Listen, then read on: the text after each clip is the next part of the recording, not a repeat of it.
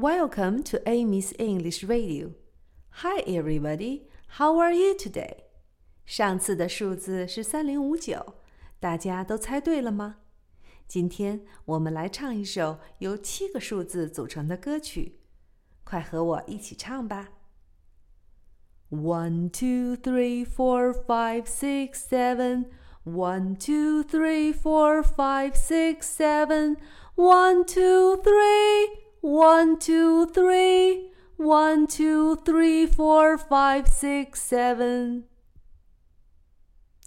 One, two, three, four, five, six, seven. One, two, three, four, five, six, seven. One, two, three. One, two, three. One, two, three, four, five, six, seven.